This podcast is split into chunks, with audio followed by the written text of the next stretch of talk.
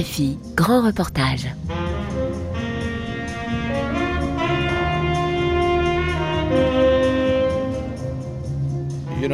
Vous savez, notre richesse nationale, c'est la nature. Elle n'a pas été détruite ni polluée. C'est notre avantage par rapport à la plupart des pays européens.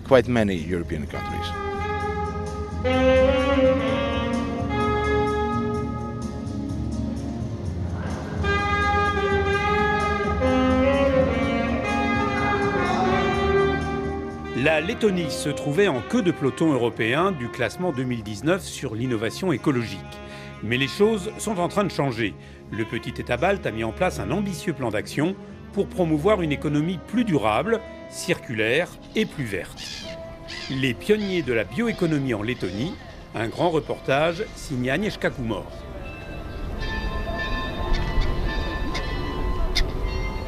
Dans le pacte vert pour l'Europe, lancé en 2021, les pays membres de l'UE ont mis le cap sur une économie respectueuse du climat et de l'environnement qui leur permettrait de sortir de la dépendance aux hydrocarbures, parmi lesquels le gaz russe. La guerre en Ukraine a renforcé cette conviction. En Lettonie, ces enjeux trouvent un écho, moins le mot bioéconomie qui sonne parfois étrangement. Christ est bûcheron. Lorsqu'il travaille dans la forêt, le jeune homme lutte contre la solitude. Alors, la plupart des gens ne comprennent rien à la bioéconomie. Personnellement, je n'ai pas eu la chance que l'on m'explique toutes ces choses-là.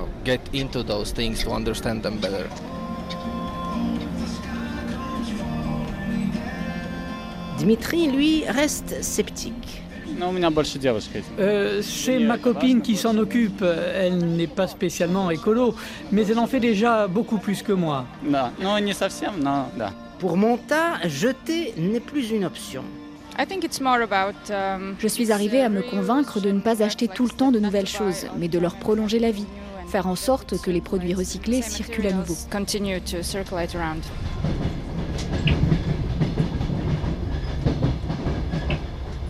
Vivre en accord avec ses convictions, c'est ce qui a motivé Christine Abolina. Il y a cinq ans, cette mathématicienne, docteur en environnement durable et professeure à l'université de Lettonie, à Riga, a tout quitté pour s'installer près de Tsessis. C'est dans cette petite ville, à 87 km à l'est de la capitale, qu'elle cultive un jardin luxuriant. Voici mon jardin forêt où j'apprends de la nature. C'est un jardin basé sur le modèle de la forêt naturelle. C'est un maraîcher britannique, Martin Crawford, qui en a défini les principes. Chaque essence est à sa place. La terre n'a pas été retournée, mais recouverte de végétation pour préserver le carbone et l'humidité. Je cultive des plantes pour les abeilles, d'autres plantes à usage domestique, des plantes médicinales ou comestibles, ainsi que des fleurs pour leur beauté. Parfois, on a des surprises. Par exemple, ces fraises des bois, je ne les ai pas plantées. Elles ont poussé par hasard. J'en fais des confitures, mes petits-enfants en raffolent.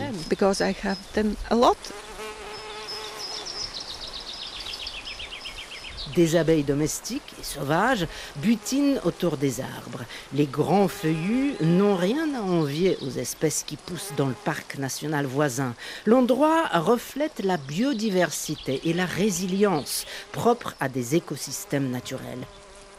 Les Lettons vivent dans un des pays les moins peuplés d'Europe, insiste Christine. Ils doivent protéger leur nature souvent intacte. Il y a un gros travail à faire ensemble, mais il n'y a pas de solution miracle. La permaculture, par définition, se base sur la diversité et la durabilité. C'est un apprentissage permanent à travers des actions locales et des échanges. On demande quels sont les problèmes et quelles peuvent être les solutions. C'est l'économie du partage. C'est ça notre business.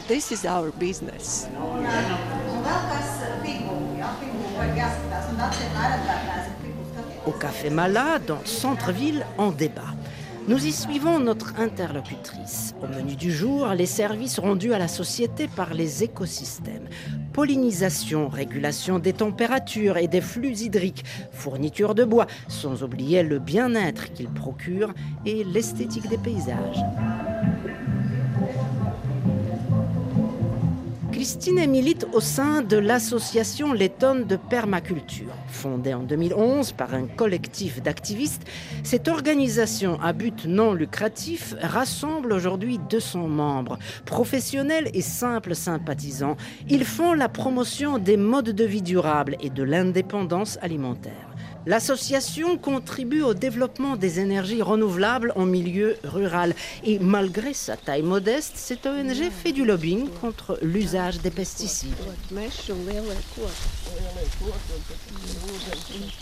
Daina Mournesse siège au conseil d'administration de l'association lettonne de permaculture.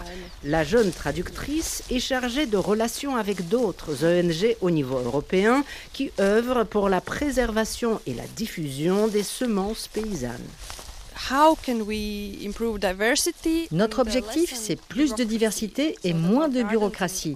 Il faudrait que dans nos jardins et nos magasins, on puisse trouver toutes sortes de fruits et de légumes.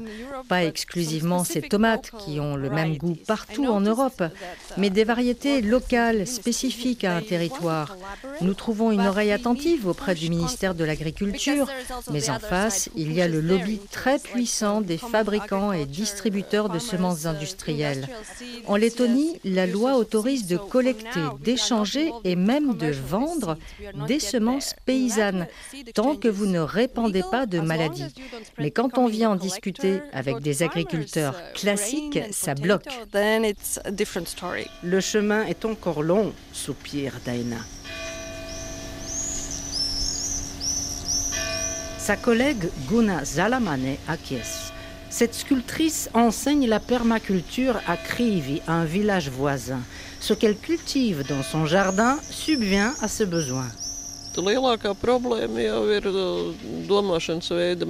Le plus dur, c'est de changer les mentalités. Il faut abandonner les mauvaises méthodes de travail au profit des bonnes techniques qui permettent la conservation des sols. Dans la vie, c'est pareil. Par exemple, tu as l'habitude de ranger tes chaussons dans un sens. Eh bien, un jour, tu devras les ranger autrement. Tu arrêteras de détruire, de polluer, mais tu contribueras à améliorer les choses. La permaculture, c'est un des moyens d'y parvenir. Elle permet de comprendre ce qui se passe dans la nature et de vivre en accord avec ses principes.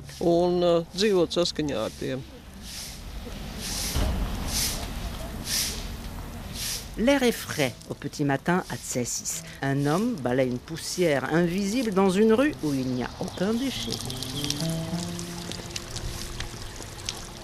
Les élèves pressent le pas. Laila Gerzan n'est pas peu fière. Dans sa ville, plusieurs conservatoires de musique. Vidzeme, une des cinq régions administratives du pays, est connue pour son château médiéval et pour son engagement en faveur de l'environnement. Laila était microbiologiste avant d'être nommée à la tête du département développement et projet de la région.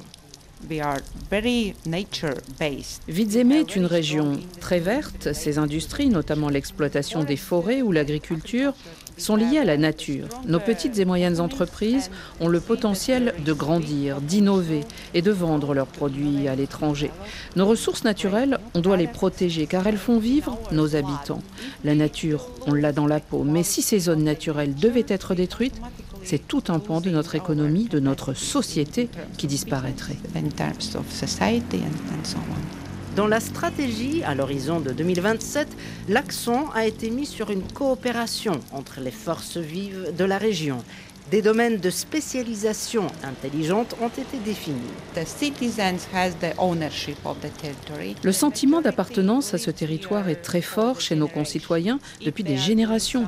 Ils voient bien que la fragilisation de l'environnement a des conséquences à terme. La durabilité nourrit les actions des ONG locales, mais aussi les projets de développement des entreprises ou les événements culturels, sans qu'on parle explicitement de bioéconomie. Le Conseil régional a cofondé un groupement bioéconomie économiques, agroalimentaires, PME, institutions publiques ou centres de recherche privés en font partie. Il y a de la place pour les petits artisans comme pour les grands groupes. D'autres pôles de compétitivité ont vu le jour.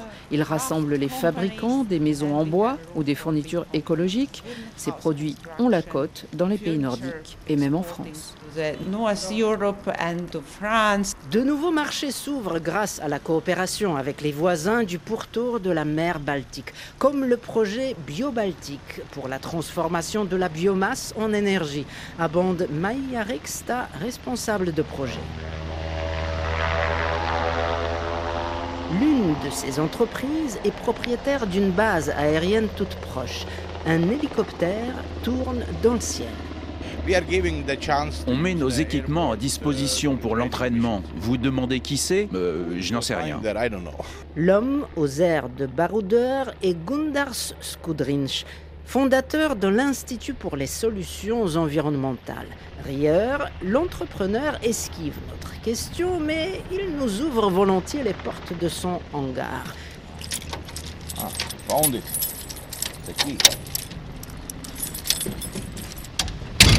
deux de ces quatre avions de transport y stationnent. J'ai créé plusieurs entreprises en lien avec les ressources naturelles et leur gestion.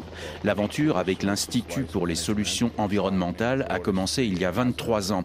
Aujourd'hui, nous disposons d'un système Arsenal, probablement l'un des laboratoires volants les plus modernes en Europe, qui offre des services de télédétection. Imaginez huit appareils embarqués à bord d'un avion qui captent, enregistrent et croisent à distance une quantité massive de données sur les propriétés de la nature à partir des rayonnements que les objets émettent ou réfléchissent. C'est le monde vu de la perspective d'un oiseau prédateur.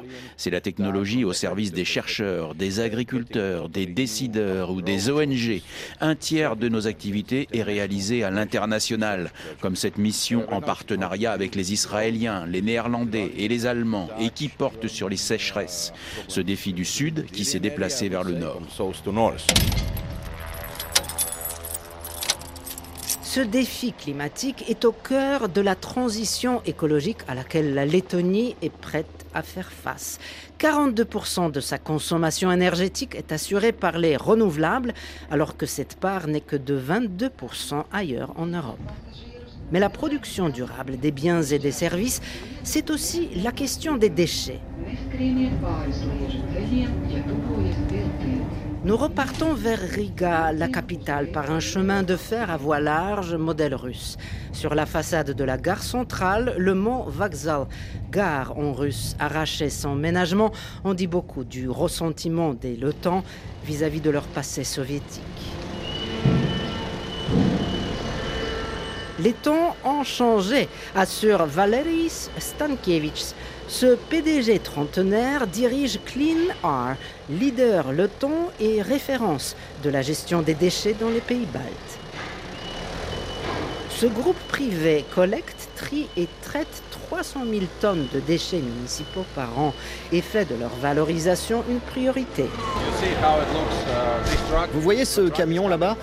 Il arrive avec un chargement de déchets recyclables. Ils sont triés par type de matériaux papier, carton, plastique ou verre il ne restera plus que des composés non recyclables. Les bons produits partent vers un autre site où on va leur donner une seconde vie. Certes, la collecte auprès des particuliers n'est pas encore parfaite, mais recycler, c'est déjà un bon début. Le pire, c'est de dire que quelqu'un d'autre le fasse à ma place. Il y a 10 ans, à Riga, il y avait peut-être 100 conteneurs de recyclage. Aujourd'hui, il y en a 20 000. L'année dernière, on a vu la quantité de déchets recyclés augmenter de 10 à 20% La jeune génération diffère de ses aînés. Il n'est plus seulement question d'infrastructures adaptées, mais aussi de changement de mentalité. Et les choses vont dans la bonne direction. La consigne à 10 centimes par bouteille en verre ou en plastique y est sûrement aussi pour quelque chose. Agita, qui travaille chez Clean Art, en est persuadée. Mon fils de 16 ans est plus conscient des enjeux de recyclage que moi-même. J'ai l'impression qu'il partage beaucoup d'informations à l'école. Ces sujets leur parlent à ces jeunes. Parmi les trois entreprises qui gèrent les ordures de Riga, Getlini Eco est la plus grande et la plus ancienne. Cette entreprise publique gère les déchets ménagers de 900 000 habitants, soit la moitié de la population du pays qui en compte 1 800 000.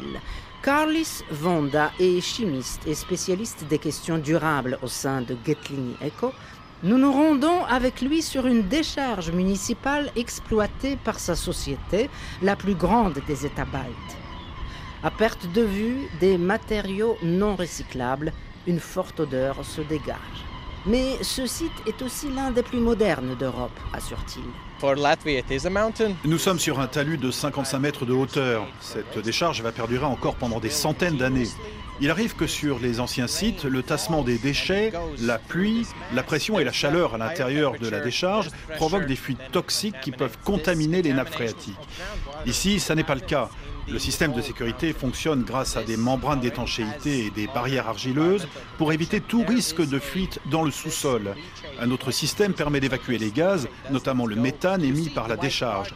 La dernière innovation en date, cette couche blanche de cellulose visible de loin. Elle réduit une évaporation des gaz et des odeurs dans l'atmosphère. Hautement inflammable, le méthane est une source d'énergie et pour en produire, nos déchets organiques sont parfaits. Triés, brassés, compostés, ils se transforment en biogaz. Construit pour 40 millions d'euros grâce à des fonds européens et de la ville, le centre de méthanisation permet à l'opérateur de produire de l'électricité pour ses propres besoins, d'en revendre aux distributeurs et une partie est utilisée pour chauffer des serres de hautes rangées de plants cultivés hors sol sur un hectare, une image surprenante sur une décharge. Et pourtant.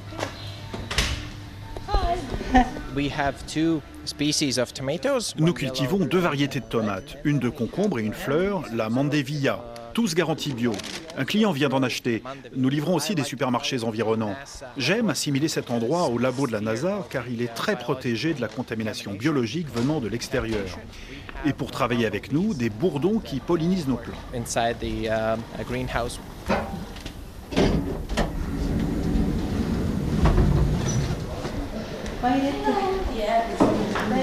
Oui, la Lettonie a fait d'énormes progrès, mais la collecte de cette biomasse, encombrante et précieuse à la fois, traîne encore, déplore Mairita Lusse, membre du conseil municipal de Riga. La biomasse est encore perçue comme ce truc bizarre que les écologistes concoctent pour faire pousser leurs plantes, alors qu'il faut bien se rendre compte que la biomasse représente un tiers de nos déchets. En la séparant du reste, nous réduisons drastiquement ce qui finit à la décharge. À la campagne où j'ai grandi, on n'a jamais jeté nos déchets organiques, mais ils servaient à nourrir les bêtes ou à être compostés. Dans les villages, les gens continuent de le faire, alors qu'à Riga, ils jettent tout à la poubelle. Il faut revenir à ce que les habitants avaient pour l'habitude de faire, y compris sous l'ère soviétique. Mais il faut être pédagogue, mettre en place un système moderne pour que cela ne leur rappelle pas de mauvais souvenirs.